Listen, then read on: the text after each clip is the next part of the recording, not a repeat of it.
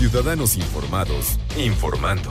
Este es el podcast de Iñaki Manero, 88.9 Noticias. Información que sirve. Tráfico y clima cada 15 minutos. La atrapamos antes de subirse al avión, casi casi.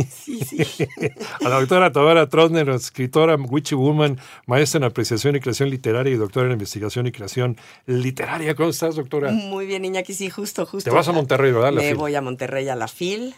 Sí, empieza, empieza mañana esta nueva feria maravillosa. Pero que está tomando mucho nombre, ¿eh? Sí, sí, está agarrando mucha importancia. ya les platicaré ahora que vuelva.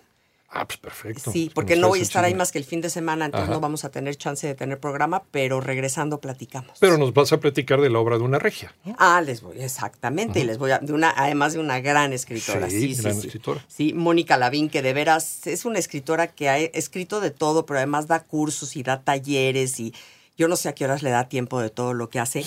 Y de pronto decide escribirnos escribir esta novela en donde se abre de tajo para platicarnos uno de los momentos más tremendos de su vida, porque muere su padre y un año después muere su madre. Entonces, de repente, se, ve huérfana, ¿no? Y, y, esta orfandad que de veras la cera, sin importar la edad que tengamos, yo creo que perder a nuestros padres es tremendo y además acomodar esta muerte las dos en un año pues resulta dificilísimo. Eh, ella nos dice esto es un despeñadero y me encanta cómo lo define porque sí, creo que es un despeñadero. Y Mónica Lavín escribe esta novela, Últimos días de mis padres, como primero como una forma de acomodar el duelo, que resulta muy padre, y luego es una catarsis, Claro, claro, que escribir siempre resulta una catarsis. Totalmente. Pero me dice, dijo en una entrevista algo muy lindo porque dijo, pero además era una forma de tratar de sentirme acompañada por los lectores.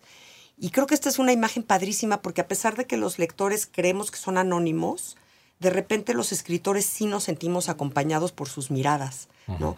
Y al mismo tiempo creo que los lectores nos damos cuenta de esta necesidad de compañía que tiene Mónica Lavín al escribirla y entonces pues nos reflejamos en ella. Hay empatía. Exacto. Sí, así. Entonces, bueno, eh, ella se expone, se abre, este, se desgarra, y entonces estamos pensando, bueno, es una novela de muerte, de dolor, ¿no? Y no, realmente logra algo increíble Mónica Lavín con esta novela porque es un homenaje a la vida. A pesar de que habla de, sí, cómo va sucediendo la muerte y los ritos. ¿No, Iñaki? Qué interesantes son los ritos que tenemos cada quien respecto a la muerte. Son ritos de paso. Sí, que además para ti podrá ser a lo mejor ver la fotografía de aquella persona que murió y para otro es meterse en un rincón y llorar y para otro puede ser contar historias. Y estos ritos, porque además cada quien vemos la muerte de una manera distinta y cuando se trata de nuestros padres, para cada uno nuestros padres fueron diferentes. Los últimos días de mis padres de Mónica Lavín es la novela que hay que leer este fin de semana. Este fin de semana hay que leerla, Iñaki, porque de verdad les va a mover muchísimas emociones. Esta es una novela que te hace llorar, que te hace reír, que como les decíamos es un homenaje a la vida realmente. Y a mí me generó una pregunta que les quiero hacer a ustedes porque de pronto dije, ¿qué tanto realmente conozco a mis papás? Pero no en su papel de papá y de mamá, sino en su papel de seres humanos. Y creo que esta pregunta se la hace Mónica Lavín en el libro, porque de pronto sí son papá y son mamá y estamos con, ¿no? Y los conocemos así. Y cuando mueren, es cuando empezamos a conocer al ser humano a través de lo que nos cuentan otros, a través de los discursos que dan en el funeral, a través. Y de repente nos damos cuenta que eran seres humanos con todos sus claroscuros, que, que, me encanta, porque Mónica Lavín no hace un altar a los padres, como generalmente Iñaki cuando alguien muere. Se les idealiza, no hay, ¿cómo dicen? ¿No hay muerto malo? Exacto. Todos son Todos eran bellísimas personas. geniales, y tú cuando conoces unos que de verdad eran unos hijos de su madre, pero de todas maneras hablan de ellos increíble. Y aquí Mónica Lavín dice, ¿sabes qué? Sí, o sea, papá y mamá, y los quería muchísimo y tenía una muy buena relación con ellos, pero claro, tenían sus partes oscuras, sus partes complicadas, las relaciones de familia que son este, este microcosmos, que es bien complejo, ¿no? Porque además tú hablas con tus hermanos y le dices, no, es que papá era así, te dice, claro que no, ese no era mi papá el que yo estoy viendo. Vivimos en la negación, ¿no? Cada quien recuerda a papá y a mamá, pues según le haya tocado en la feria.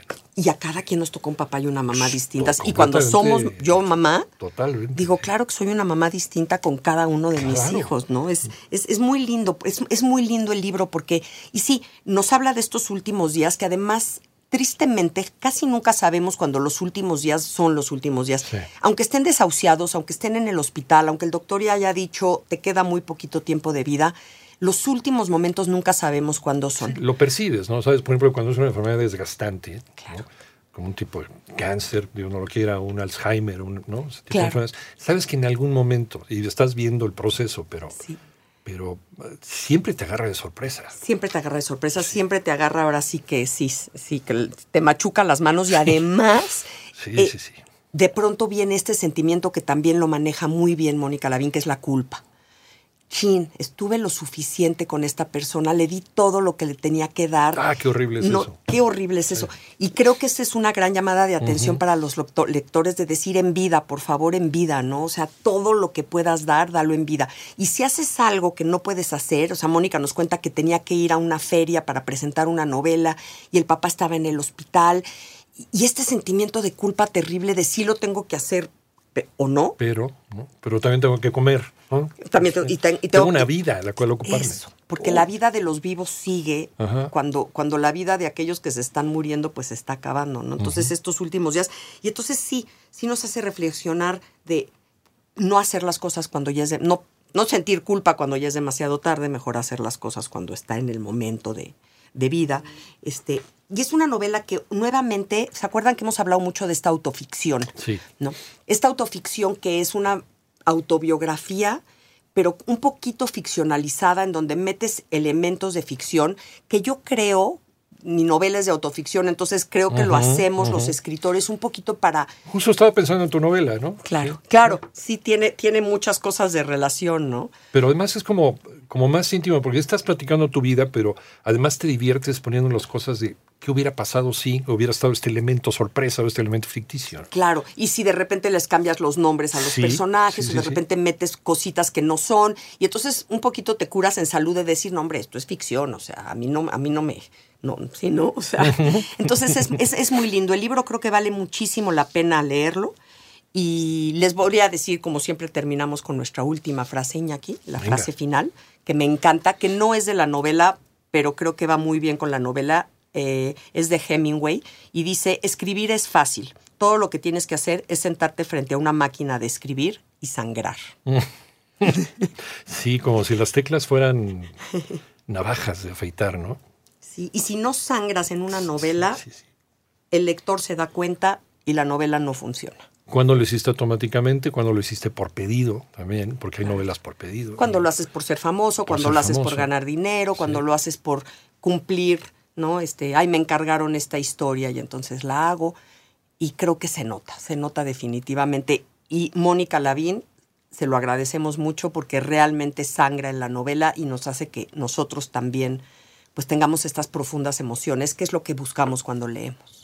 Y ya será motivo de, otra charla, Tamara, pero, pero ese, cuando tú escribes, a pesar que sea ficción y que no tenga que ver con tu vida aparentemente, siempre hay una parte de tu biografía, ¿no? por supuesto. Tienes que meter la entraña, por supuesto, siempre. ¿Dónde te encontramos? Como Tamara Trotner en todas las redes. Gracias, como siempre, y buen viaje. Gracias, Iñaki. Ya platicamos. Gracias.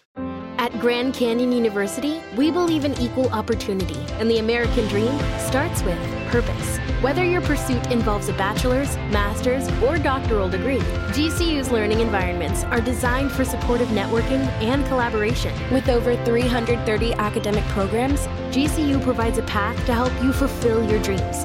The pursuit to serve others is yours. Find your purpose at GCU. Private, Christian, affordable. Visit gcu.edu.